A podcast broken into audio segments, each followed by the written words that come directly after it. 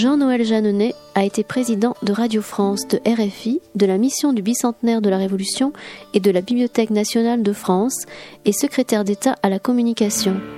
Il est producteur de l'émission Concordance des temps sur France Culture et professeur émérite des universités à Sciences Po.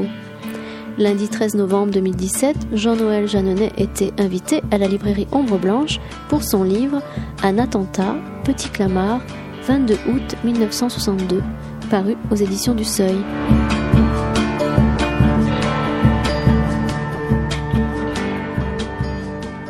Vous y aller, merci Hélène. Euh, merci d'être venus euh, nombreux à cette réception de Jean-Noël Jeannet. Une des pires impolitesses, je crois, c'est de dire à quelqu'un qu'on ne le présente plus ou qu'on ne le présente pas. Donc, euh, nous allons présenter Jean-Noël Jeannet, parce que malgré tout, et euh, si vous êtes ici, vous, vous le savez, nous faisons partie de ceux qui suivront à la fois sur les ondes, mais aussi par le livre, la production de, Jean-Noël Jeannet et surtout cette ouverture aux concordances des temps qu'il produit euh, et avec lesquelles il, nous nourrit. Et en particulier, vous le savez, le, samedi matin sur France Culture, vous êtes certainement euh, des auditeurs fervents, comme moi en tout cas. Et c'est vrai que on peut dire, oui? Juste que quand vous êtes en plus à l'antenne, votre narcissisme vous pousse à vous réécouter après. Parce que j'ai eu le plaisir d'avoir Olivier récemment mon antenne pour le bonheur de nos auditeurs. Ça, c'est très gentil. Merci beaucoup. Et effectivement, le narcissisme pousse à se réécouter, mais ici, nous sommes pour euh, vous entendre bien parler de, de ce qui est quand même un ouvrage consacré à un type d'histoire pour lequel jusqu'à présent, euh, puisque nous parlons de, de, votre travail, bien sûr, on, on vous avez peu ou moins entendu, qui est l'événement. Alors sur les biographies, bien sûr, et Clémenceau a occupé et occupe toujours une part très importante de votre attention, puisque vous avez reçu récemment le président de la République au musée Clémenceau et que vous serez au Sénat pas plus tard que demain en début d'après-midi. Plusieurs personnes m'ont dit tiens, qu'est-ce type à côté de Jean-Noël Jeannet? Exactement. Ça, et L'homme, les hommes sont euh, et font partie de votre champ d'études privilégié. Euh, bien sûr aussi euh, tout ce qui a concerné le travail sur les, les périodes, l'histoire, la liberté, l'action. Rappelons euh, ce livre qui est apparu en 2013 et où on peut lire euh, une très grande partie de vos textes et que je recommande chaleureusement au Seuil en collection Opus et qui permet de se plonger dans euh, le Jeanneney tel qu'il s'écrit et tel qu'il s'écrit aussi, cette fois-ci, on est en présence d'un événement. Et euh, cet événement est un attentat. Alors, question est, toute simple et je ne vais pas faire plus avant de, de. Jean-Noël Jeannet, euh, puisque vous en êtes venu à l'événement, pourquoi un attentat et pourquoi celui-ci? Vous me permettrez d'abord de remercier la librairie où nous sommes, Ombre Blanche, pour laquelle nous avons tous, euh, écrivains, historiens, une considération spécifique. Être invité ici, c'est la seconde fois que ce bonheur m'est donné. Voilà une satisfaction dont je ne chercherai pas à dissimuler les dimensions. Je remercie M. Tourelle qui n'est pas là aujourd'hui, mais qui a magnifiquement représenté. Et voilà, je suis très content d'être ici. Je suis content d'être devant vous, qui avez bien voulu euh, vous rassembler pour entendre parler, en effet, de ce livre.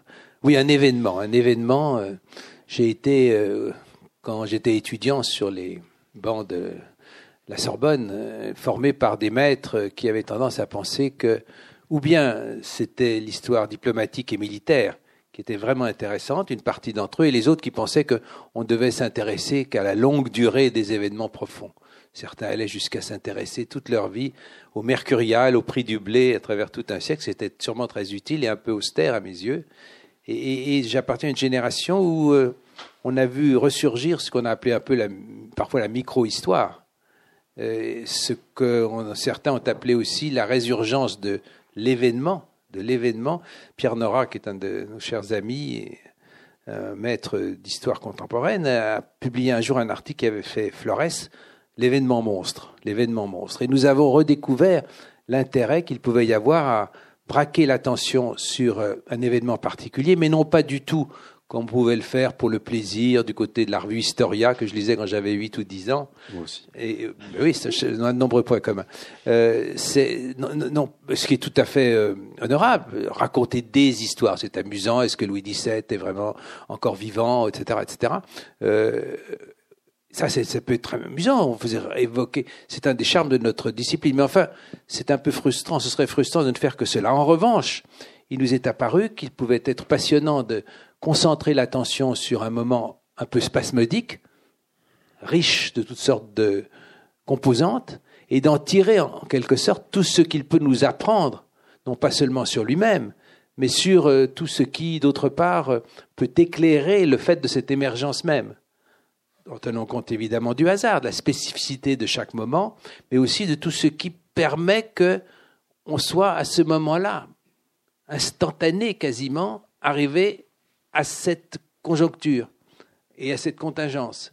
Et à partir de là, de réfléchir à ce que cela peut nous enseigner sur, euh, sur bien davantage que l'événement lui-même. J'ajoute que si j'ai choisi ce moment, c'était parce que il était particulièrement spectaculaire, bien sûr, parce qu'il a été extraordinairement bref, ce qui éclaire euh, mon propos. En gros, ça a duré 45 secondes. 45 secondes et un bouquin.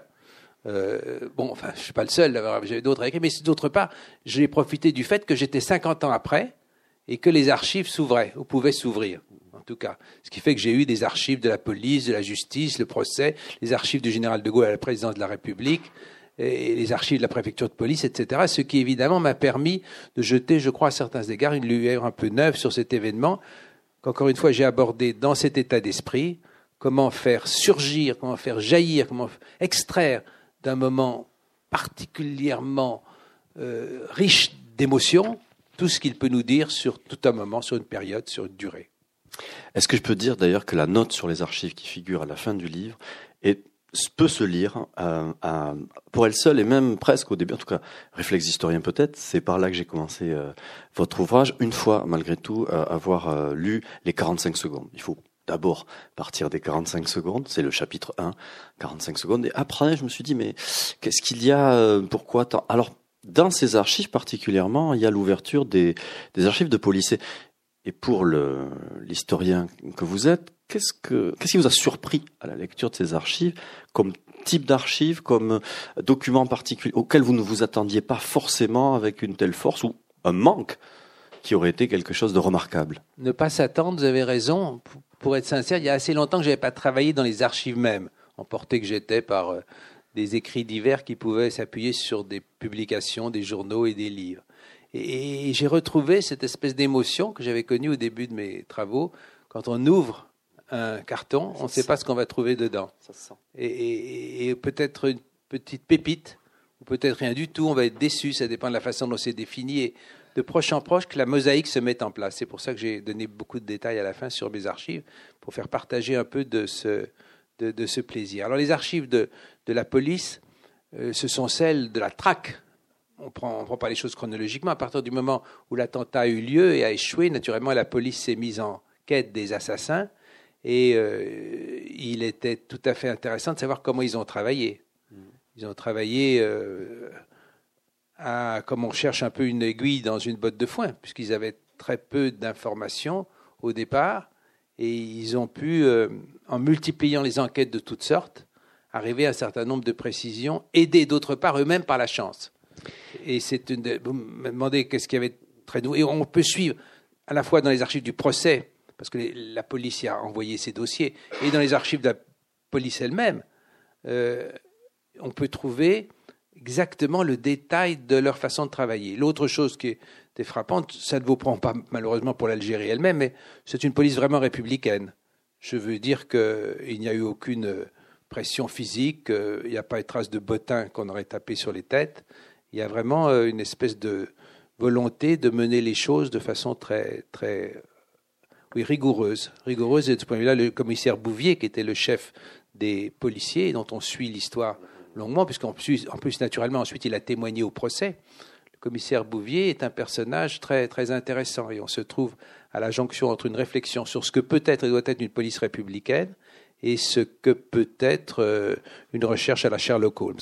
Et à cet égard, je trouve qu'il y a une différence assez nette entre la police qui a été républicaine et la justice, les juges n'étaient pas des, euh, des malfaiteurs, mais les juges eux-mêmes étaient pris dans un système de justice d'exception qui pose de tout autre problème pris aussi par le fait que très tôt, bien sûr, et immédiatement, il s'agit de quelque chose de politique, et que, y compris hum, les avocats, vous le dites, enfin, etc., toute la défense va axer euh, le procès du côté politique, ce qui pour un juge est une dimension à prendre en compte, alors que le policier, normalement, dans la mécanique de l'enquête, j'imagine aussi, euh, est plus tenu par son, sa, procédure. Ce que vous soulignez quand même, c'est qu'il y a un contraste entre le fait que finalement le, grand homme n'est pas si bien protégé que ça et que l'attentat peut se faire assez facilement et euh, la très grande minutie avec laquelle en revanche l'enquête va être menée. Peut-être cela appelle-t-il une description de l'événement lui-même avant que nous en commentions toutes les, conséquences et toutes les facettes. 45 secondes, vous disais-je, on est le 22 août 1962, au Petit Clamart, une banlieue nord de, Paris, arrive un convoi qui transporte le général de Gaulle depuis l'Élysée, où il y a eu un conseil des ministres, euh, vers l'aéroport de Villacoublay, d'où il doit prendre un avion qui l'emportera vers Saint-Dizier, et ensuite dans sa maison de Colombay, les deux églises. Et euh, on est sur un, endroit qui s'appelle l'avenue de la Libération, qui s'appelle aujourd'hui avenue du Général de Gaulle. Euh, le convoi arrive, un personnage avec un imperméable clair agite au-dessus de sa tête un journal qui est l'Aurore, journal de la droite antigaulliste. Un peu plus loin, quelques 200 mètres, une estafette est arrêtée, la tête dans le sens de la marche, le haillon s'abaisse, il en surgit deux personnages avec euh, une mitraillette à la main, un autre passe devant et il tire sur euh, la voiture du général de Gaulle. Cette voiture, c'est une DS-19, suivie d'une autre DS-19 avec des policiers et un, médecin. Il y a encore deux motocyclettes chargées d'ouvrir, motocyclistes, gendarmes chargés d'ouvrir la voie s'il y a un encombrement. Vous voyez que c'est un convoi extrêmement léger et très très peu protégé. Aucune de ces balles ne touche euh, à l'intérieur de euh, de la voiture, mais néanmoins, euh, le pneu avant droit et le pneu avant arrière gauche se trouvent, se trouvent transpercés, ce qui déséquilibre évidemment la voiture. Le colonel de Boissieu, qui est le gendre du général de Gaulle et qui est assis à droite du chauffeur, Marou, s'aperçoit tout de suite de quoi il s'agit. Et il pense un bref instant qu'ils en sont sortis sans dommage lorsque surgit d'une route à gauche une deuxième voiture qui tourne dans le même sens et qui, une porte s'ouvrant, laisse tirer un autre personnage. Il s'appelle Roger Vatin, je le dis dès à présent, c'est un ancien de l'OS en Algérie, qui tire sur la voiture, donc non plus à droite mais à gauche le voyant, Boissieu dit euh, à son beau-père Père, baissez-vous. Il est à gauche de la voiture et comme c'est un déplacement non officiel, il a laissé Madame de Gaulle par courtoisie à droite. Tous les deux se baissent. Une fraction de seconde après, une balle traverse la voiture à l'arrière, exactement à l'endroit où était la tête du général et de sa femme, fraction de seconde auparavant. Foncez, Marou, dit Boissieu, et le chauffeur continue à avancer, brinque ballant, L'autre voiture suit un instant, tire également sur les policiers. Un des policiers reçoit une balle dans le casque sans être blessé. Un autre est projeté par terre. La voiture continue.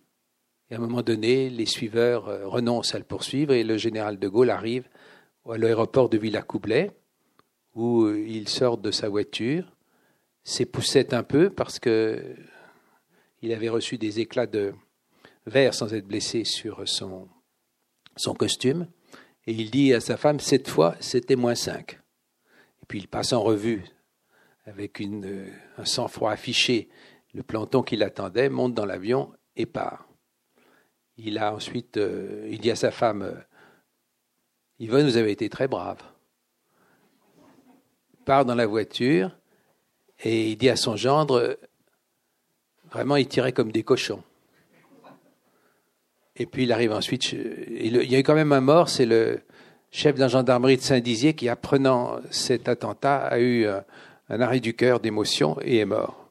Mais c'est le seul mort, enfin, en attendant ensuite l'exécution du chef du commando, qui était l'homme au, à l'imperméable mastic qui avait agité l'aurore. Bien. Alors, euh, j'ajoute un point. je vous laisserai ajouter l'histoire des poulets. Euh, euh, on le dit tout de suite? Oui, effectivement, Madame de Gaulle avait dans son coffre deux poulets qu'elle avait achetés ou fait acheter chez Ediard pour, pour organiser le déjeuner le lendemain matin. Et elle dit un peu naïvement, j'espère que les poulets n'ont rien.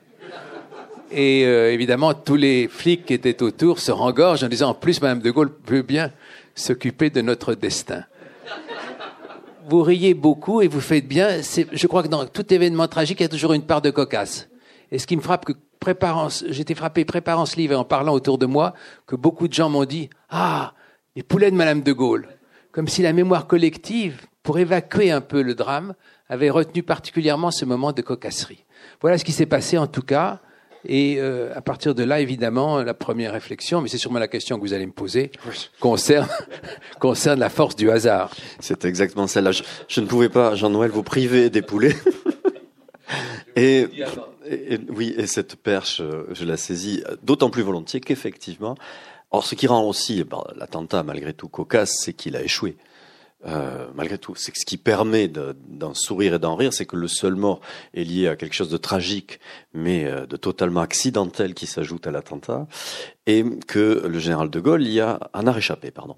Eh bien, euh, oui, le hasard est quand même, vous l'avez dit, c'était tangent. Le général aussi aurait dit hein, que c'était tangent. Cette fois, c'était tangent. Cette fois, c'était tangent. Et dans cette tangente, le hasard a beaucoup de place. Oui, et le hasard, c'est aussi un élément dont nous sommes friands, nous autres, nous autres historiens. Nous sommes constamment en train de réfléchir à la part de contingence, qui intéressait d'ailleurs beaucoup de Gaulle lui-même, je le montre dans ce livre, et en même temps les forces profondes, les, mouvements qui, à court terme, à moyen terme ou à long terme, se conjuguent pour créer une conjoncture spécifique où cet événement a lieu. et la question est de savoir, évidemment, ce que l'on attribue comme essentiel. Et en réalité, je crois qu'il ne faut pas choisir. Il y a une part de hasard incontestable qui, qui, fonctionne. Euh, on ne s'étonne pas que les gaullistes les plus fervents, les plus catholiques, aient pensé que c'était la Providence qui avait protégé De Gaulle. Les autres ont pensé que c'était le hasard. Ils ont tous revu une citation de Chamfort, le moraliste de la fin du XVIIIe siècle, qui disait en somme, la, la Providence est le nom que beaucoup de gens donnent au hasard, et le hasard c'est le nom que beaucoup de gens donnent à la Providence. Je ne m'attendais pas que je tranche ce point ce soir. Vous en seriez sûrement étonné. Mais je voudrais vous donner quelques exemples de la, place, la force du hasard. Euh, on était entre chien et loup. Il était 8h07, 8h08 et demi. Euh, c'est le moment où il y a un plus de crachin en plus, où la, la nuit était sur le point de, de tomber entre chien et loup. Songez que quelques...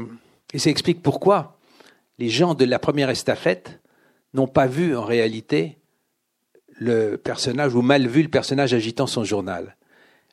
Il croyait qu'il le verrait et en fait il ne le voyait pas. Et donc au lieu d'être prévenu suffisamment à temps pour pouvoir faire un tir axial sur la voiture, à quoi probablement elle n'aurait pas pu échapper, ils n'ont pu tirer que de façon latérale, ce qui était moins dangereux et qui s'est avéré moins dangereux. D'autre part, ils ne se sont pas aperçus euh, qu'ils arrivaient et un des signes, c'est qu'un des, assassin, un des trois Hongrois qui formaient la bande, j'en parlerai tout à l'heure peut-être, euh, était allé, euh, comment dire les choses de façon convenable et non rablaisienne, avait été contre la haie voisine, euh, marqué son désir de... Enfin bref, il n'y a pas eu, à mon avis, dans l'histoire contemporaine, de miction aussi historique que celle-là. Et quand il a entendu, tout à coup, il a dit en, il a dit en hongrois, les voilà, les voilà. Je ne saurais pas vous le dire en hongrois, il s'est précipité, mais le temps qu'il prenne sa propre mitraillette, il n'a pas contribué aux balles qui sont arrivées. Autre, autre, autre exemple, autre exemple de, la passe du hasard. Il s'agissait d'une DS-19. Et il y avait très très peu de temps qu'on avait inventé pour une voiture le, la suspension hydraulique. Si ça avait été n'importe quelle autre voiture, elle n'aurait pas pu continuer, comme un navire qui tanguait, mais elle a pu continuer parce que c'était une DS-19. Et si elle n'avait pas continué tout droit, elle serait soit elle serait partie vers la droite, serait fracassée contre les réverbères, soit à gauche, il y avait une voiture qui arrivait en sens inverse, conduite par Monsieur Fillon. C'était un hasard. Monsieur Guy Fillon, qui était chauffeur-livreur, et qui, par un hasard spécifique, au lieu de rentrer comme il rentrait d'habitude, j'ai téléphoné à, ses enfants tout récemment, et ils ont 65 ans, et c'est très vivant, dans leurs souvenirs. Au lieu de passer comme d'habitude, en revenant de chez leur tante, où ils allaient déjeuner traditionnellement, par l'endroit qui les aurait, n'aurait pas amenés là. Et, le, chauffeur livreur a dit à ses enfants qu'il allait leur montrer un nouveau rond-point qu'il admirait beaucoup et prendre un autre chemin. Donc il s'est trouvé juste en même temps que la voiture. Et on l'a tiré sur lui. Il avait les trois enfants debout, derrière, et euh, une balle a traversé son pare-brise. Mais au lieu de le tuer ou de tuer ses enfants qui étaient derrière, elles ont par hasard rebondi sur le volant en bakélite et sont il est reparti vers le sommet. Ce qui fait que le seul blessé, c'est M. Guy Fillon, euh, qui a eu un petit éclat dans le pouce euh, de bakélite. Ce n'était pas extrêmement grave. Autre, autre exemple de hasard, euh, c'était exceptionnellement le, gendre et non pas les aides de camp habituels qui étaient à côté du chauffeur. Si ça avait été les aides de camp habituels, ils seraient passés par un chemin qu'ils préféraient et qui faisait qu'ils arrivaient plus lentement dans cette portion de la route. Et donc les, assassins ont eu la possibilité de tirer davantage. Et puis on peut, on peut pas imaginer qu'un des aides de camp ait eu l'audace de dire au général de Gaulle, Père, baissez-vous. Ou il aurait dit, mon général, voyez voir l'obligeance de éventuellement vous, vous baisser. Et à ce moment-là, la seule phrase aurait été assassine. la phrase aurait été aurait été assassine. Euh, le euh, Giscard d'Estaing, quelques années plus tard, a décidé l'heure d'été. Et si ça avait été l'heure d'été, il aurait fait encore beau à 8 h 03 Et donc, euh, les assassins auraient vu l'homme agitant l'aurore au-dessus de lui. Euh, à moins que ce soit le contraire. Ou alors il aurait fait nuit, il faut calculer, je suis pas très bon. Ou alors il aurait, non, je crois que c'est, bref, il aurait fait, s'il avait fait nuit, il aurait fait un appel de phare et ça aurait été également efficace. Il n'aurait pas été dans la situation d'agiter un journal qu'il avait cru être vu alors qu'il ne l'était pas. Donc voilà quelques exemples de, de, de, hasard. On en retrouve aussi au moment de la, la quête des, des, des assassins. Je pourrais probablement continuer en disant simplement euh, que le hasard a voulu également que cette voiture ait ensuite un destin tout à fait spécifique, puisque la voiture, je disais que la DS19 avait eu un grand mérite, Citroën s'en est bien aperçu évidemment. Euh, la voiture a été vendue, euh, parce qu'il n'y a pas de petit d'économie, au général qui commandait l'Élysée un peu plus tard, qui s'en était servi, mais qui malheureusement a eu un accident de voiture. Il n'est pas mort, mais la voiture a été abîmée définitivement. Or, à ce moment-là, le mémorial de Gaulle de Lille a demandé à voir la voiture, comme un témoignage d'un moment extraordinairement important, celui qui nous réunit ensemble, et vous le comprenez bien. Or, on ne pouvait pas la donner puisque elle avait disparu à la ferraille. Mais Citroën s'est dit, on va quand même en faire une. Donc ils en ont fait une avec à l'intérieur des trous artificiels, enfin exactement comme c'était. Ils ont, ils l'ont, et ils l'ont donné à Lille. Et ensuite, Lille a bien voulu le donner au mémorial de Colombay. On peut toujours le voir, mais ce qui est également intéressant, c'est que la Chine, au moment de l'anniversaire de la reconnaissance de la Chine, a demandé si on pourrait pas avoir la grande obligeance de leur envoyer cette voiture comme un témoignage du, du, destin qui avait protégé le cher général de Gaulle. On a envoyé la voiture en Chine, ce qui fait que 600 000 Chinois se sont respectueusement inclinés devant une voiture qui n'était pas celle-ci. Euh, et enfin, enfin, euh, Citroën, je disais que pas d'occasion à laisser passer, a fait une publicité que j'ai naturellement retrouvée. C'est très commode d'avoir euh, d'avoir Internet pour faire un livre comme ça quand on sait à peu près ce qu'on cherche. Une publicité qui qu'on a pu voir et qui a été développée encore plus en Italie et qui était fondée sur le propos suivant ce que Citroën a fait pour un général, Citroën peut encore le faire pour vous en général. Bien sûr. Alors. C'est vrai, hein?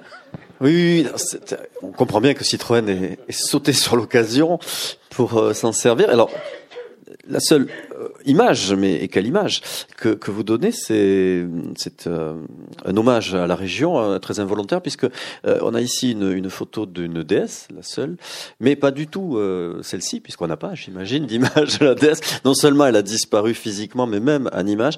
Et vous saurez que cette couverture représente le général Charles de Gaulle à, à Limoux, donc ami au doigt, j'en connais dans la salle. Hein, vous aurez le plaisir. Et quand je vais dans des villes différentes où on veut bien m'inviter, je change chaque fois la couverture pour l'adapter à l'affectivité la, à de ceux qui vont avoir l'obligation de m'écouter. Ça, c'est un parmi euh, vos nombreux talents. Alors, L'autre, l'autre bout du spectre. Je reviendrai. l'autre bout du spectre, puisque là on a pris un, hasard euh, souriant, euh, bien sûr, c'est malgré tout que qui dit attentat confronte à la possibilité et même à, à l'envie qu'elle se produise de la mort. Or il y a dans ce livre et c'est extrêmement euh, là aussi euh, profond pour le coup. Euh, un travail sur le rapport à la mort. Alors elle peut être vue dans son aspect le plus politique c'est-à-dire cet événement de 1962, qu'est-ce qu'il dit, qu'est-ce qu'il fait ressurgir de toute la longue procession des tyrannicides et là, la question du tyrannicide est posée à travers euh, cet événement, mais elle la renvoie aussi, et on peut le prendre dans un bout ou dans l'autre, et je vous en laisserai juge, par euh, l'aspect le plus personnel qui est celui du général de Gaulle lui-même et de son rapport à la mort que cet événement permet d'aller voir de plus près. Alors, euh, commençons peut-être par le général. À votre gré. Alors, Jean-Noël. pas général, oui. Oui, naturellement, je, je me suis penché sur tout ce qu'on peut savoir, tous les écrits très nombreux de De Gaulle qui concerne la mort, parce qu'en fait, on a beaucoup, beaucoup d'informations sur ses sentiments, sur euh, la réflexion qu'il a pu avoir sur euh, la mort et sur le hasard apportant la mort. Euh, on ne sait pas, j'ai enfin, on ne savait pas, moi je savais pas, qu'il avait donné à Churchill en janvier 1900 1946, euh, juste avant de quitter le pouvoir, Churchill étant venu le voir à Paris, lui a fait cadeau du De Naturare de Lucrèce, de la nature des choses. Vous savez que c'est un livre de l'Antiquité romaine où l'auteur euh, réfléchit au clinamen, c'est-à-dire qu'il imagine le, au hasard. C'est-à-dire qu'il y a des petits atomes qui tombent comme ça, et de temps en temps, un atome varie un peu de sa route, ce qu'il appelle le clinamen. Et ça, c'est la part de hasard. C'était une façon pour euh, De Gaulle probablement de marquer à Churchill que, quelle qu'ait été la fulgurance de leur double talent, la part du hasard avait beaucoup compté. Et je ne vais pas vous refaire l'histoire du 18 juin, ni vous refaire euh, des, des uchronies, je dirais peut-être un mot tout à l'heure. Mais, mais, mais, mais donc, euh, il a beaucoup réfléchi à ça, il a beaucoup réfléchi à la mort, il a beaucoup réfléchi à l'intérêt de mourir brusquement. Ça aurait été quand même mieux que de mourir au cabinet, il dit à quelqu'un. C'est ma dernière formule euh, rattachant à ce domaine de l'activité physiologique des humains. Euh, on voit bien ce qu'il veut dire. L'idée est que tout s'achève dans, l'éclat de, la fin finale et que ça, ça qualifie d'une certaine façon. Comme il est mort, nous, nous le savons brusquement, euh, très, très, en quelques minutes à peine, d'une certaine façon, il a, il a retrouvé cette, cette aspiration. L'idée est quand même aussi qu'il l'avait frôlé de très très très près en 1914-18, puisqu'il avait été blessé, qu'il a ensuite prisonnier, ce qu'il avait sauvé. Euh, donc, je ne vais pas développer ça, mais il y a effectivement euh, beaucoup de beaucoup d'éléments à lire dans ce œuvre que j'ai essayé de rassembler. Le premier aspect de la question, c'était? C'était la mort, l'aspect du ah, tyrannicide. Ah oui, tyrannicide. Oui, c'est ça. Évidemment, je me suis intéressé beaucoup à l'histoire du tyrannicide, c'est-à-dire l'idée que à travers les âges, euh, beaucoup ont fait la théorie de la légitimité de tuer le tyran, tyrannicide. Et, ça remonte loin en arrière. Ça remonte à Jules César, bien sûr, euh, revu en particulier par Shakespeare, Brutus, etc. Et, et, surtout, il y a eu au Moyen Âge énormément de réflexions sur le tyrannicide, sur la légitimité du tyrannicide. Il est intéressant de savoir que les assassins dont nous reparlerons peut-être, le groupe de 12 assassins dirigé par le colonel Bastien Thierry euh, avait été euh, encouragé, en tout cas Bastien Thierry, son adjoint Bougrenet de la Tocnay, avait été encouragé par un certain nombre de prêtres qui leur avaient dit qu'effectivement, on est dans l'atmosphère d'après l'indépendance d'Algérie, saint Thomas d'Aquin légitimait le fait de tuer le tyran. Et de cela, Bastien Thierry a été persuadé. Il a beaucoup avancé saint Thomas d'Aquin, euh, au moment du procès en particulier. Or, j'ai regardé ça évidemment de près. Je n'étais pas forcément prédisposé à passer des journées entières dans le commerce de saint Thomas d'Aquin, mais je l'ai fait parce que c'est l'avantage de ce genre de choses. On tire un fil et puis on s'aperçoit qu'en réalité, tous les gens qui avaient analysé ça prouvent que c'était un dû.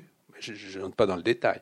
Euh, que c'était parce qu'en plus, euh, j'aimerais mieux vous laisser le dire fois, euh, le, que en réalité saint Thomas d'Aquin n'a rien autorisé de tel, euh, malgré ce que certains ont dit. Mais ça nous emmène au-delà. C'est le fait qu'il y a eu d'énormes débats au moment de la Renaissance, en particulier entre protestants et catholiques, sur la légitimité d'assassiner les tyrans. En particulier, le Vatican avait lancé euh, ses, ses, sbires et également euh, le, le, le, roi de, de l'empereur contre un Guillaume qui avait euh, Guillaume d'Orange qui avait embrassé la foi protestante en disant qu'il était légitime de le tuer et qu'en plus on aurait de l'argent si on le faisait. Il a été effectivement tué. Ils ont fait également une fatwa, j'emploie à dessein ce mot, une fatwa en direction de Cromwell, vous savez, celui qui avait renversé, succédé à Charles Ier à la tête de l'Angleterre, mais ils n'ont pas réussi à le tuer à temps. Il est mort d'un cancer de la vessie. J'avais dit, j'avais promis, pardon. Euh, je, vraiment, je suis pour rien. Et donc, sérieusement, euh, sérieusement, euh, il m'a paru que euh, il y a eu toute une réflexion autour de Cromwell en particulier. Il est apparu des libelles de toutes sortes disant que assassiner n'est pas tuer. Killing is no murder. Tuer n'est pas un meurtre dès lors que le meurtre, s'exerce contre un tyran. Donc des débats énormes qui ont continué ensuite. C'est pourquoi j'ai employé l'expression de fatwa chrétienne qui me paraît tout à fait appropriée persuadé que je suis que toutes les religions monothéistes, quels qu'aient été souvent leurs bienfaits, ont toujours connu à leur marge une petite fraction de gens prêts à porter à la pointe du glaive leur prétention à évangéliser et éventuellement à tuer tous ceux qui prétendent n'être pas ou s'opposer à cette évangélisation. Et c'est ce qui s'est passé ici. Ça m'a valu, je dois dire, d'avoir parlé de fatwa chrétienne, deux pages de M. Sevilla dans Figaro Magazine, ce qui m'a fait une bonne publicité en disant qu'il est absolument indigne de prétendre parler de fatwa chrétienne, les deux mots jurant ensemble, affreusement. Pas voulu offenser personne, mais c'était vraiment, euh, qu'est-ce que c'est d'autre que quand on dit, celui-là a trahi, il faut le tuer, et en plus vous serez récompensé si vous le faites, soit par de l'argent, soit par euh, des séjours paradisiaques après votre mort si malheureusement vous mourrez dans l'attentat Le hasard, la mort. Il y a des acteurs dans cette histoire. Vous avez raconté euh, les 45 secondes en un peu plus de temps, mais c'était, on y était. Sauf que euh, ce Ravaillac-là, il a 12 têtes. Hum, il y a une tête malgré tout, mais il y a un corps qui est fait d'un ensemble d'acteurs. Et à la fin, vous savez, je, lis les livres par la fin. Maintenant, vous avez compris, le, à la fin, il y a ce qu'ils sont devenus. Donc on a la, suite. Là, il y a 17 euh, personnages qui sont suivis. Une seule femme, comparse, voilà. Bernadette Pralorent.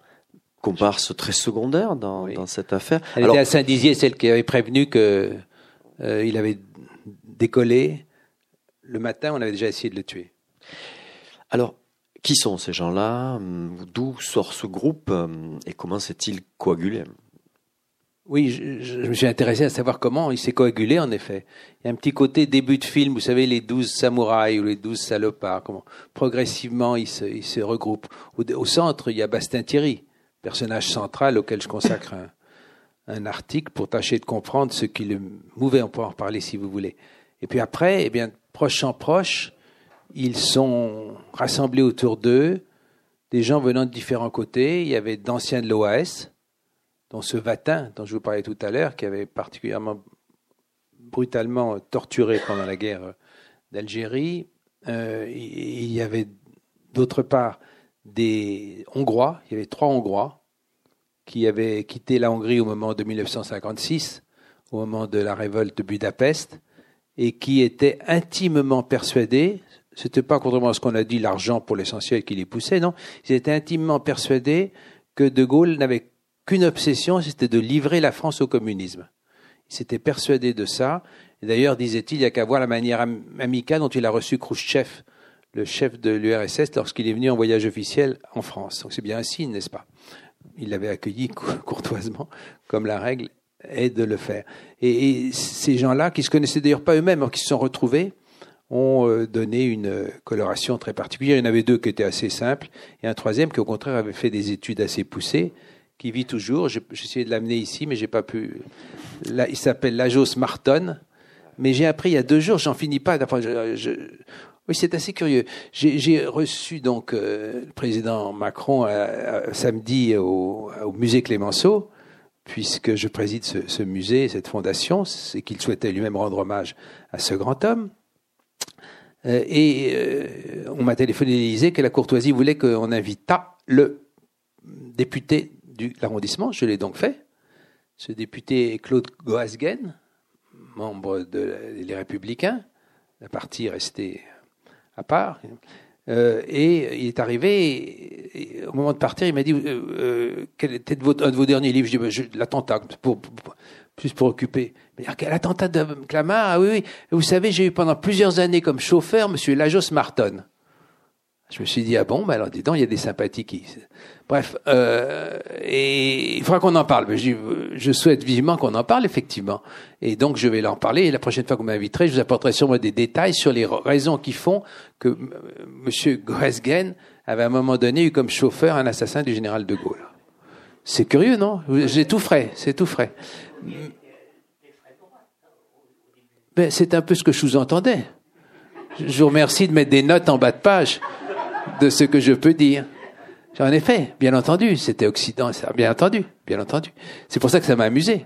Et c'est pour ça que je vais creuser la piste. Il m'a dit parlons-en. Je dis volontiers, on en parlera, monsieur le député. Euh, donc voilà. Euh, il y a toujours du nouveau, mais ça, je l'avais raconté encore à personne, c'est il y a deux jours. Hein.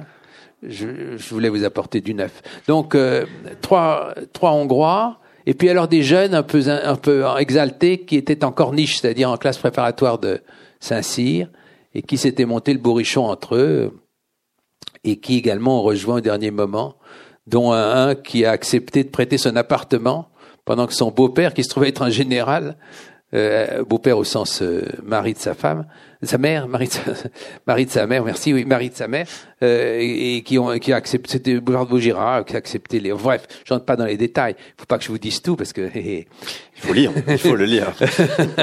euh, enfin bref, à eux tous, je crois que j'oublie personne. Et puis les deux chefs, alors Bastien Thierry et Monsieur Bougrenet de la Tocnay. Si je les prends à l'envers, Bougrenet de la Tocnay qui était le numéro 2, était un peu d'origine un petit peu de Hobro, euh, Hobro breton, qui avait été un peu de, de un espèce de, de, de vat en guerre, en guerre d'Algérie, etc., nourri euh, d'esprit pétainiste, lui de toujours, d'action française, très hostile à, la République, et euh, qui euh, considérait que Bastien Thierry était on a ses mémoires, ils ont tous écrit des livres, c'est très bien, était un type vraiment admirable et en même temps pas très compétent en pratique sur le terrain comme lui-même pouvait l'être. Connaissez, la Tocnay conduisait la deuxième voiture dont j'ai parlé? Et, comme il y a des vraies dynasties, son fils a eu 47% euh, des voix aux dernières élections municipales à Cavaillon. Mais il n'est pas maire de Cavaillon. Il s'appelle Thibault. Enfin, il n'y a pas de responsabilité collective. Euh, et ni de père en fils. Ni Bastien Thierry. Bastien Thierry, c'est un personnage très intéressant. Euh, dont je ne peux pas faire le portrait trop longtemps ici, mais, mais, mais qui est le fils d'un militaire qui avait été un peu résistant et qui, euh, au départ, contrairement à la Tocquenay, n'est pas hostile au général de Gaulle. Et puis il évolue, il évolue sous une double influence, l'influence de sa femme qui se trouvait être la fille d'un ministre de Pétain, qui était ensuite président de l'association des amis du, du, du maréchal Pétain, défense et d'illustration, sous la quatrième République et sous la cinquième, et euh, plutôt sous la cinquième, oui. Et, et donc, euh, et puis le fait qu'il était ingénieur de l'armement, il n'avait jamais combattu sur le terrain et qui considérait qu'on avait tort de faire des mirages, qu'on aurait dû faire d'autres types d'armements et que c'était le signe d'une influence coupable sur le gaullisme de puissance financière dissimulée. Euh, tout ça dans un climat un peu clos, euh, un vrai mystique, un vrai un personnage cultivé, moins moins cultivé que c'est sa famille a voulu en fait le faire croire. Il disait que c'est le von Braun français, que les Américains auraient été prêts à le faire évader. On n'a aucune preuve. C'est mythologique pour qu'il puisse venir aux États-Unis pour faire d'admirables fusées. Ça, s'était inventé. Mais enfin, c'est un personnage qui n'était pas sans, talent et qui était surtout typiquement euh, une caricature d'ingénieur, comme on s'en moque parfois à tort. Euh, vous connaissez le mot de euh, Barenton confiseur, donc plus exactement de ce chef d'entreprise qui s'appelait De Teuf, qui a fait un très joli livre qui s'appelait les, souvenirs de Barenton confiseur, où il imagine les propos d'un chef de PME. Et il dit notamment, euh, pour un chef d'entreprise, il y a trois façons de se ruiner. Le jeu, les femmes et les ingénieurs. Les deux premières manières sont plus agréables, la troisième est plus sûre. Et c'est le même qui, euh, c'est un mot que j'ai cru devoir rapporter, dit que dans une entreprise, euh, il y a deux ressorts dans le comportement des gens. C'est assez simple. Euh, D'un côté, la, le bon sens, et de l'autre, euh, aidez-moi, je vais vérifier que vous l'avez bien lu. Le, d'un côté le bon sens et, et, et de l'autre, euh, je vois, j'ai malin de se lancer dans une histoire. Le bon sens et, de l'autre la, la, la rigueur. Euh, c'est pas ça. Bon, enfin bref, euh, c'est fichu. Je, vais le retrouver, je vous le dirai tout à l'heure. Moi, ce qui m'intéresse particulièrement, c'est que derrière ces personnages, cherchez, cherchez Jean-Noël, euh, vous, vous dites que ce qui les réunit, ce qui les coagule, c'est le ciment de la haine. Mais au, cours du procès, et à- avec ce que les, policiers puis les, juges ont, pu leur faire dire, est-ce que ce sont des gens qui ont un objectif politique euh, précis?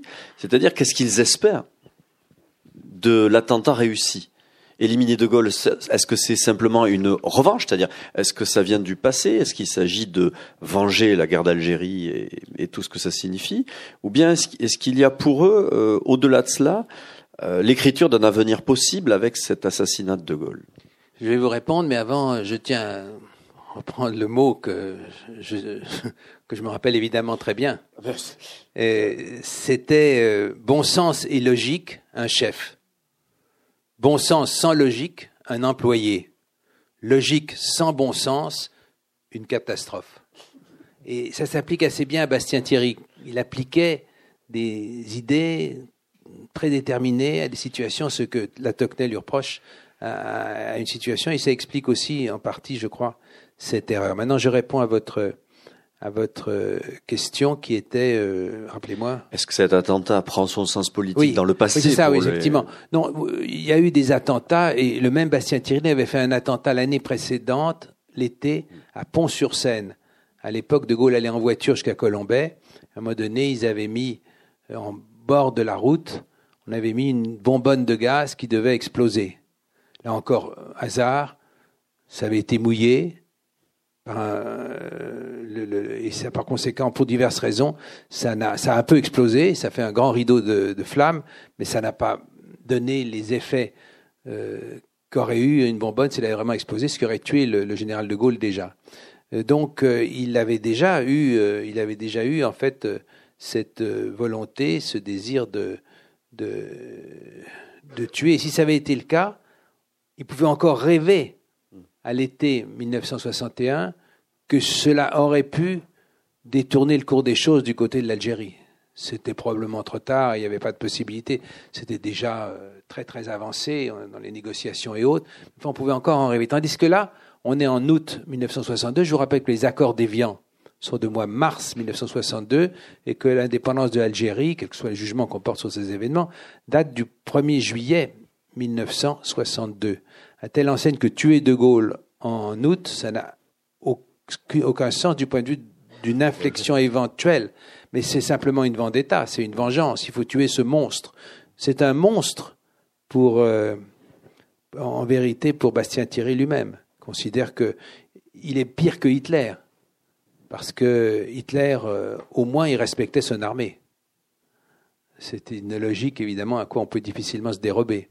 Euh, donc, euh, c'était vraiment une, vengeance qui était mue de l'extérieur, même si ils étaient trop loin pour leur donner des instructions précises, par un petit groupe de, de gens, de politiciens au rencard, comme aurait dit De Gaulle, Georges Bidault, Soustel, qui présidait un fantomatique CNR, qui avait repris sans vergogne le, l'acronyme du CNR de la résistance, Comité national euh, et qui a publié de, résistants et qui a publié d'ailleurs un attentat, pardon, un communiqué pour euh, revendiquer l'attentat euh, peu de temps après l'événement, même si en fait, tout en créant le climat pour ça, en le souhaitant, il n'avait pas directement dirigé cette petite bande qui avait forcément pris pas mal d'autonomie.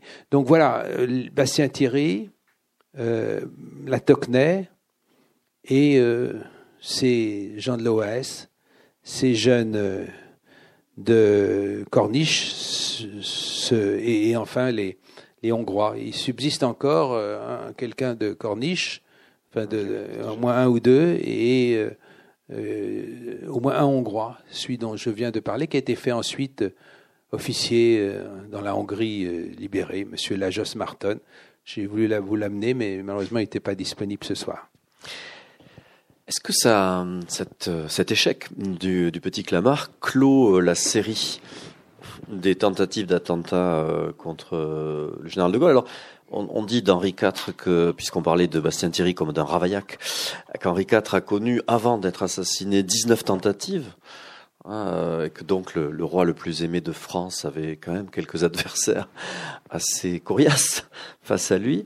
Euh, dans la galerie récente des, des, des chefs d'État ou des hommes d'État français, c'est certainement, et c'est lié aux circonstances aussi, le général de Gaulle qui est celui qui a le plus connu de tentatives. Euh, mais euh, est-ce qu'après cela, je, je, c'est une question vraiment euh, ouverte parce que je, à titre personnel, j'en sais vraiment rien. Bah, vous m'avez pas lu là Si, si. Je... Semblant. Oui, oui, oui. Je vous en prie. oui, oui, oui, effectivement. Là aussi, euh, si on braque l'attention non plus seulement sur le petit Clamart, mais sur l'ensemble de ces mois, il est tout à fait extraordinaire que De Gaulle ait échappé à la quantité étonnante d'attentats dirigés contre lui. Il faut probablement y réfléchir. Je, je, je donne quelques exemples. J'ai déjà parlé de Pont-sur-Seine. Ensuite, ça a continué à, dans le Var, au Mont Faron. Il inaugurait un mémorial en souvenir de l'armée de l'âtre et de, l'arrivée du débarquement au sud de la France. Et ils avaient mis, les gens de l'Ouest avaient mis dans une sorte de jarre une bombe destinée à exploser. Elle n'a pas explosé. On l'a su qu'après parce que après trois ou quatre jours, elle a tout à coup fait du feu bizarre. Elle n'a pas explosé. Pourquoi? On, Il y a deux interprétations. Parce qu'un un, un jardinier pris d'un excès de zèle, peu de temps avant l'arrivée du général, aurait rajouté de l'eau euh, dans la jarre. On croit plutôt que c'est parce qu'ils n'avaient pas calculé qu'avec ce système, ils avaient emprunté un jeu d'enfants de commande à distance. Ils n'avaient pas réfléchi que s'ils se mettaient à distance, la foule qui était le groupe de gens qui étaient, qui étaient en présence d'eux et entre la jarre et, et, celui qui était supposé déclencher la, la formule, ça empêcherait que ça fonctionne et ça n'a pas fonctionné. Là encore, si ça avait sauté, De Gaulle aurait été pulvérisé. Vous avez vu le roman Chacal aussi, probablement le film qui montre comment un tueur solitaire est chargé de tuer De Gaulle, toutes sortes de façons. Ce qui est historique, c'est qu'ils ont essayé de, de s'emparer de l'appartement qui est, si vous connaissez l'Élysée, de l'autre côté de la rue, du Faubourg Saint-Honoré, et qui permet de voir le perron de l'Élysée. On devait l'assassiner avec un fusil à, longue distance euh, au moment où il sortait avec le président euh, du, de Mauritanie, M. Mokhtar Ouldada. Et puis ils l'ont su et ils ont réussi à empêcher ça. Et euh, le, but était tout simplement d'arriver, de maîtriser le vieux monsieur qui habitait là et de tirer. Il y a encore beaucoup d'autres choses. À, je suis très attaché à la Haute-Saône, mes ancêtres ayant gratté la terre de ce côté-là. Gratter, je pourrais gratter, ayant cultivé la terre, c'est un peu désobligeant. Ayant cultivé la terre de ce côté-là, euh, j'ai été navré d'apprendre que c'est à Vesoul qu'un projet avait été lancé de chiens à explosifs. On aurait mis autour de chiens des explosifs comme on met aujourd'hui des, des, ceintures d'explosifs. Et par un système que je ne connais pas, n'étant pas maître chien, on aurait poussé les chiens à aller jusqu'à De Gaulle et ensuite on aurait fait exploser les chiens, mais ça n'a pas marché non plus. Enfin, il y a tout, encore trois ou quatre ou cinq autres événements de ce genre. On a les mémoires d'un des sbires, d'un des policiers très éminents d'ailleurs, très remarquable, qui s'appelle De la Rue et qui euh, a été spécialement chargé de dénouer euh, de, de, dénoncer ensuite ces différentes tentatives d'attentat. Elles ont été effectivement extrêmement nombreuses. Le hasard qui a fonctionné au profit de De Gaulle dans le moment du 22 août a fonctionné aussi sur plusieurs mois euh, au moment de ces événements qui étaient faits pour euh, déchirer la France. Au temps de l'attentat succède, hum, grâce à ces archives que vous avez ouvertes, succède le temps du procès. Et là, ce procès, euh, j'avoue que pour le coup, il est, il est passionnant pour d'autres raisons cette fois-ci euh, que je vous laisse exposer, Jean-Noël, bien sûr, parce que euh, on a, on a là d'emblée pour les, les gens de la défense la volonté d'en faire un procès politique, histoire de protéger, en tout cas de, de sauver la tête malgré tout euh, de ceux qui ont participé.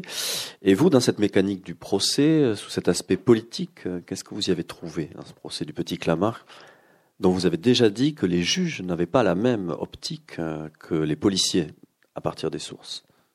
En tout cas, le système était différent puisque les, la police s'est comportée de façon ordinairement républicaine. Si je puis dire que là, c'était un tribunal d'exception qui avait été constitué déjà après euh, le moment où on avait capturé un certain nombre de chefs de l'OAS. Il faut se rappeler quand même quelle était l'ambiance. Il y avait un type qui s'appelait Canal qui avait fait sauter une bombe dans le dans, la maison d'André Malraux et aveugler une petite fille, etc., etc. Enfin, mais mille, mille choses de ce genre.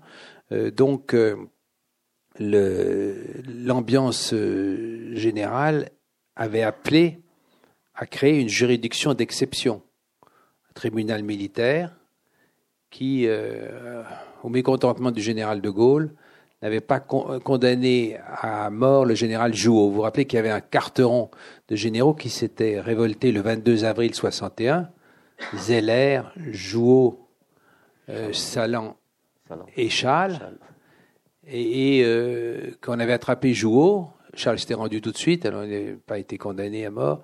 Mais Jouot a été, a été condamné à mort et le tribunal n'a pas condamné à mort plus tard Salan, qui était le chef des chefs, ce qui paraissait assez bizarre.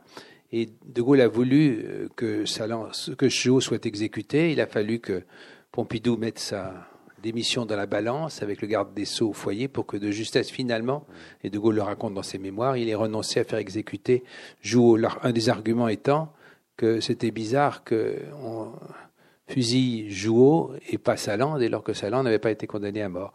Charles de Gaulle, mécontent, a dissous le tribunal, on a créé un autre, qui est la cour dont il s'agit, euh, qui a été chargée de juger les, les prévenus du 22 mars.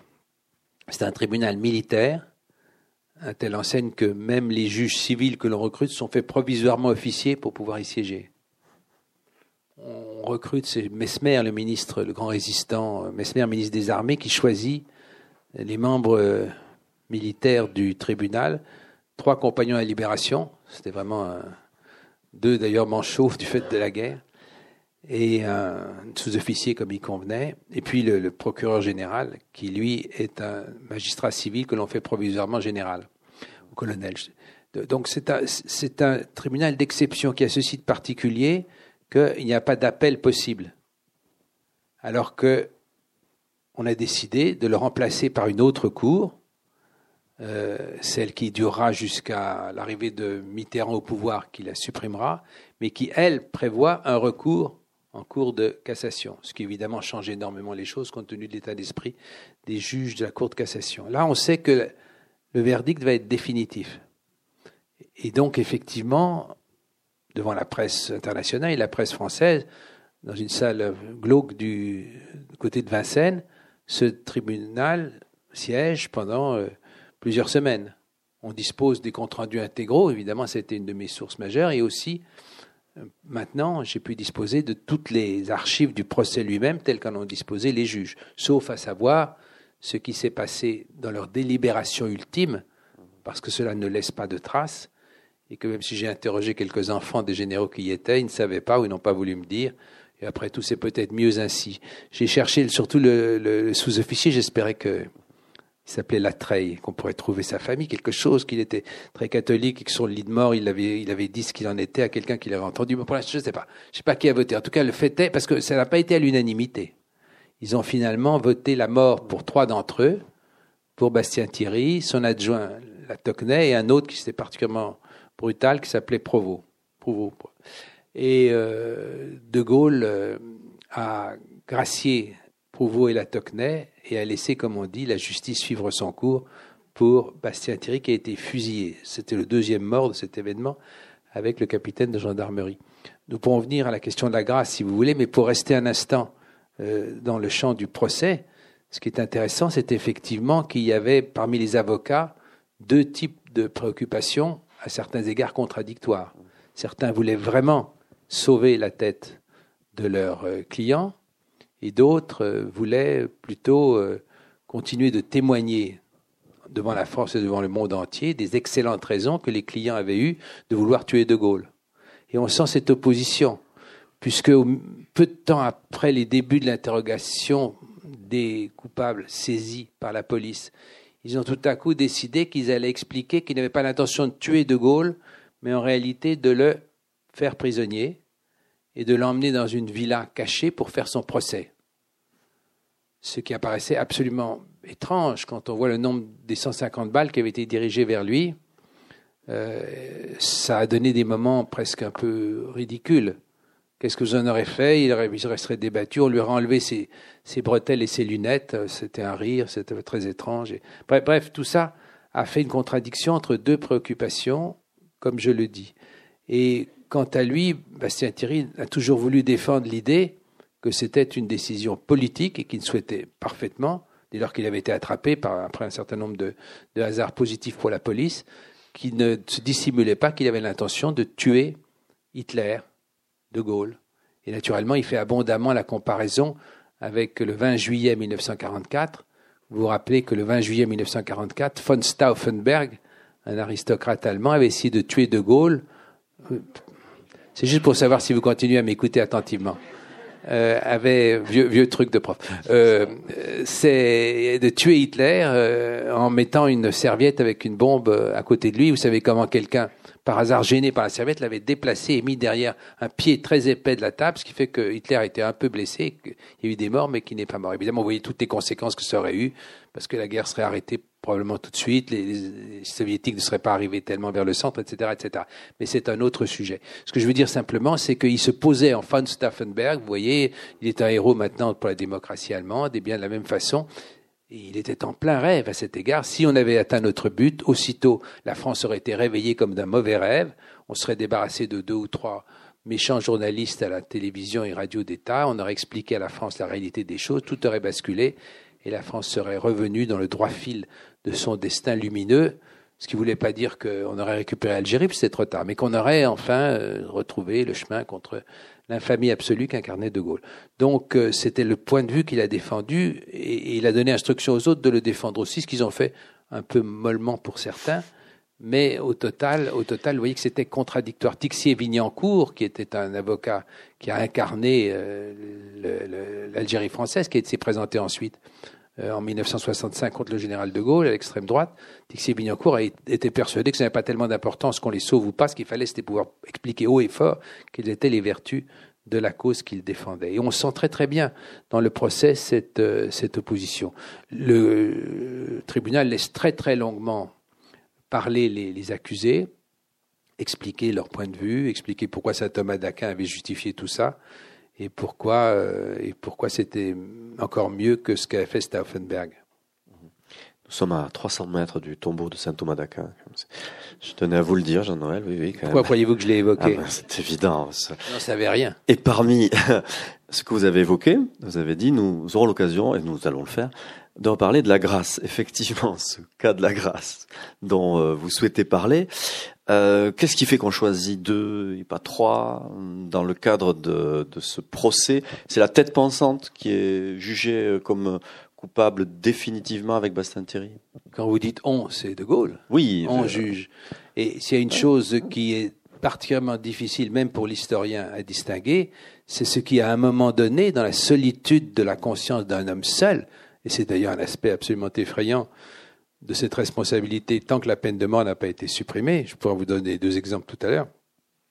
Qu'est-ce qui s'est passé dans la tête de De Gaulle qui a fait qu'il a estimé devoir ne pas gracier Bastien Thierry? Alors, on peut avoir un faisceau de suppositions, je les rassemble évidemment dans le livre, mais je ne peux pas affirmer que tel a compté plus que tel autre. Sûrement a pesé le fait qu'on avait tiré sur Madame de Gaulle. Tiré sur une femme, une femme pleine de bonté, comme disait, disait euh, cette époque, euh, ça lui était insupportable. L'autre espèce qu'on a avancé, c'est que Bastien Thierry, chef du commando, n'avait pris aucun risque lui-même, puisqu'il s'était tenu à distance en dessous de son, au carrefour, là, en, dessous de son château d'eau pour agiter son, son, journal. On a dit aussi qu'il avait ressenti extrêmement cruellement un assassinat qu'avait accompli peu de temps avant l'OS, qui avait tué un banquier qui s'appelait Lafont, qui se trouvait avoir employé Pierre de Gaulle, son frère, qu'il aimait beaucoup, qui était mort quelque temps auparavant. Lafont était venu voir de Gaulle et en sortant, il avait été assassiné par des gens de l'OS. Mme de Gaulle a dit si on ne peut plus voir le général sans se faire assassiner en sortant, alors comment pourra-t-on vivre? Ça peut être un élément aussi. Certains ont affirmé du côté plutôt de, mais ça me paraît assez qu'on trouvait, ils veulent un martyr, on va leur fournir un martyr. Pas très bien pourquoi, ça me paraît pas très très vraisemblable. Au total, au total, il n'était pas hostile au principe même de la peine de mort, mais c'est le seul euh, de ces conjurés de la guerre d'Algérie que lui-même n'a pas, n'a pas gracié. Pourquoi est-ce que Mitterrand n'a pas gracié d'autres quand il était ministre sous la quatrième République? Pourquoi? Je ne sais pas. Encore une fois, c'est simplement un faisceau que l'on peut présenter. Certains prétendu qu'il leur en avait parlé. Je ne suis pas sûr c'est très très mystérieux ce, ce, qui, ce qui fait qu'on décide. La part de hasard, là encore, peut se trouver suivant la conjoncture, ce qui est terrifiant évidemment, parce qu'il y a un contraste entre la part de hasard et la, certitude absolue et glacée de la mort. Il n'y a pas plus absolu que cela. Dans les mémoires de Giscard d'Estaing, il, il, y a un morceau qui m'a toujours laissé stupéfait à propos d'un personnage qui avait, je crois que c'était Ranucci, je suis pas absolument sûr, un personnage qui avait commis un crime, il hésite à le gracier et il écrit dans son journal au moment même où j'avais à prendre la décision, j'ai vu arriver sur mon bureau la lettre de la mère de la victime qui me disait qu'elle trouverait insupportable qu'elle ne soit pas euh, exécutée. Et il ajoute ceci qui glace le sang, comme on dit maintenant. Il dit, et je me suis toujours demandé pourquoi et comment cette lettre était arrivée directement sur mon bureau alors qu'il y a tellement de lettres qui se perdent en chemin. Ce qui veut dire que si la lettre n'était pas, il, il, disait que si la lettre n'était pas arrivée sur son bureau, ça aurait pu faire changer sa décision. Ça m'a rappelé euh, l'épisode que raconte Victor Hugo dans Chose Vue à propos de, des journées de juin 1848. On avait aboli la peine de mort de fait en février 48 après la Révolution et après les journées de juin qui ont affronté, sont affrontées, comme vous savez, euh, parmi beaucoup de sang, le, peuple et les, les, militaires. Euh, trois hommes avaient tiré sur des militaires, on avait été accusés de crimes de sang et ont été condamnés à mort. On a restitué la peine de mort et on a appelé le bourreau pour euh, dresser l'échafaud. Le bourreau, d'habitude, était un homme très paisible. Il rentrait à 10 heures du soir chez lui. ce jour-là, il est passé sur les grands boulevards. Il est passé devant une affiche d'une pièce qui s'appelait Le violon du diable. C'est Victor Hugo qui raconte ça. Le violon du diable. Il dit, c'est peut-être intéressant, on va voir ce qu'il en est. Il est entré il a, il a assisté à cette, à cette pièce, à cette représentation. Il est rentré chez lui seulement à minuit et demi. Et c'était trop tard pour dresser euh, l'échafaud pour le lendemain. Donc on a repoussé de 24 heures. Mais pendant les 24 heures suivantes, on a appris qu'un des trois condamnés à mort avait été extraordinairement valeureux à 15 ans quand il avait sauvé un petit garçon qui était tombé dans un canal et que pouvait lui en savoir gré. Donc on a gracié celui-ci. Ce qui veut dire que si le bourreau n'était pas entré voir le violon du diable, l'autre serait mort et qui n'est pas mort. C'est un exemple de rencontre entre l'absolu d'exécution de, de, et la part de, hasard. Vous le, vous le sentez bien. Et c'est pourquoi euh, je pense qu'il est absolument terrifiant d'avoir à un moment donné la responsabilité de décider que le, la mort sera donnée ou pas. Observez que De Gaulle avait eu souvent à à se prononcer en 1945, au moment de la libération, mais c'était tout autre chose parce que on devait forcément, à l'époque, prendre en compte un argument d'opportunité, tout simplement parce qu'il y avait beaucoup d'endroits où on savait que si on refusait si on, de laisser exécuter un ou deux personnages miliciens qu'on accusait de, de crimes avant, alors il y aurait des émeutes telles qu'il y avait toute chance qu'on en tue beaucoup d'autres. Donc, en période de, guerre civile, il en va autrement. Mais là, on n'est pas en guerre civile et c'est cette euh, incertitude, cette effroyable responsabilité qui durera jusqu'en 1981 en France et qui dure encore pour beaucoup de gouverneurs, comme vous savez, aux États-Unis d'Amérique. De façon euh, bien moins tragique, Jean-Noël Jeannet, il me faut quand même vous, vous, vous accuser d'un meurtre. Euh, d'un meurtre que vous avez commis plus mal à main. J'assume. Oui, vous allez l'assumer car le dernier chapitre de, de, de ce livre est une uchronie, c'est-à-dire euh, une utopie dans le temps, ou plus exactement, une construction d'une d'une suite qui n'a pas existé, et vous faites comme si, et d'ailleurs c'est le, le mot, un des mots qui figure dans le titre de ce chapitre-là, comme si l'attentat avait réussi.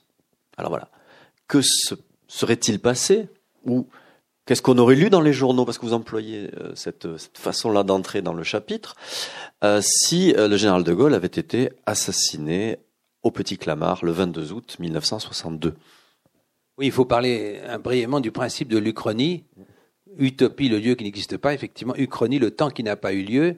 C'est un jeu apparemment, mais qui est beaucoup plus qu'un jeu, qui consiste à changer un petit quelque chose du passé et tâcher d'imaginer ce qui se serait passé. Vous savez, à Waterloo, comme dit Victor Hugo, enfin joyeux il dit Grouchy, c'était Blücher.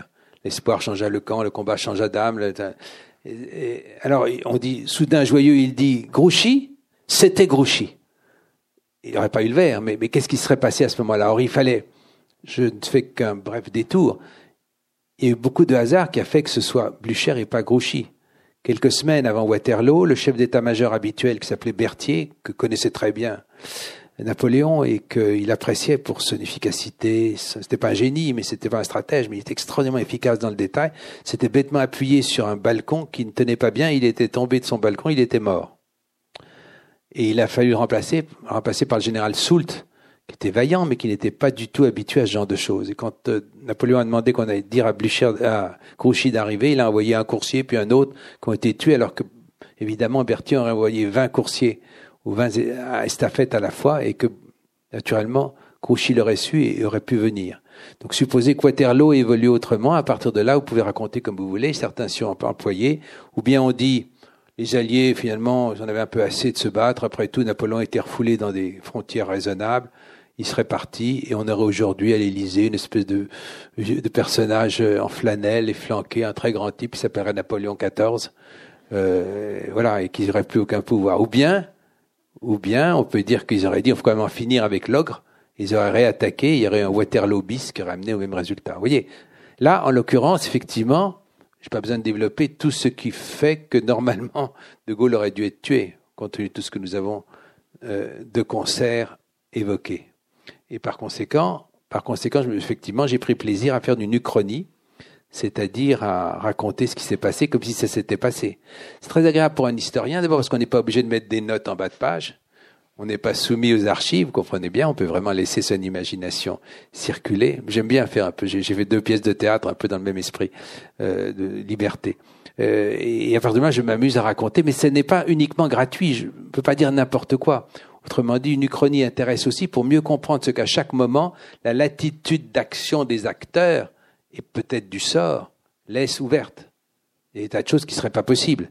Euh, il y a un romancier américain qui, euh, Gore Vidal, qui avait justement remarqué que tout n'est pas possible quand on, quand on imagine une chose différente. Par exemple, imaginez que Oswald n'ait pas tué euh, Kennedy, mais Khrushchev. Il dit en tout cas une chose qui est certaine, c'est que Onassis n'aurait pas épousé Madame Khrushchev.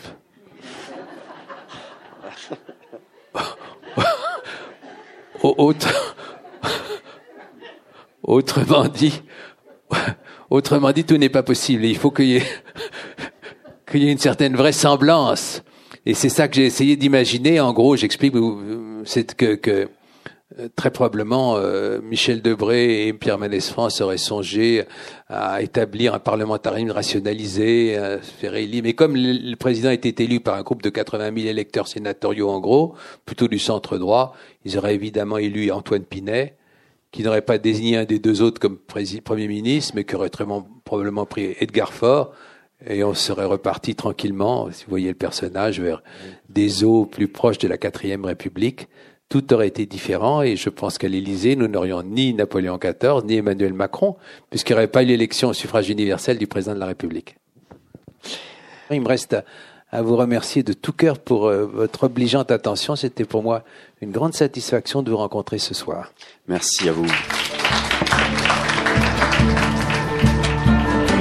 Vous venez d'écouter Jean-Noël Jeanneney à la librairie Ombre Blanche le 13 novembre 2017 autour de la parution de son livre Un attentat, Petit Clamart, 22 août 1962, édition du Seuil.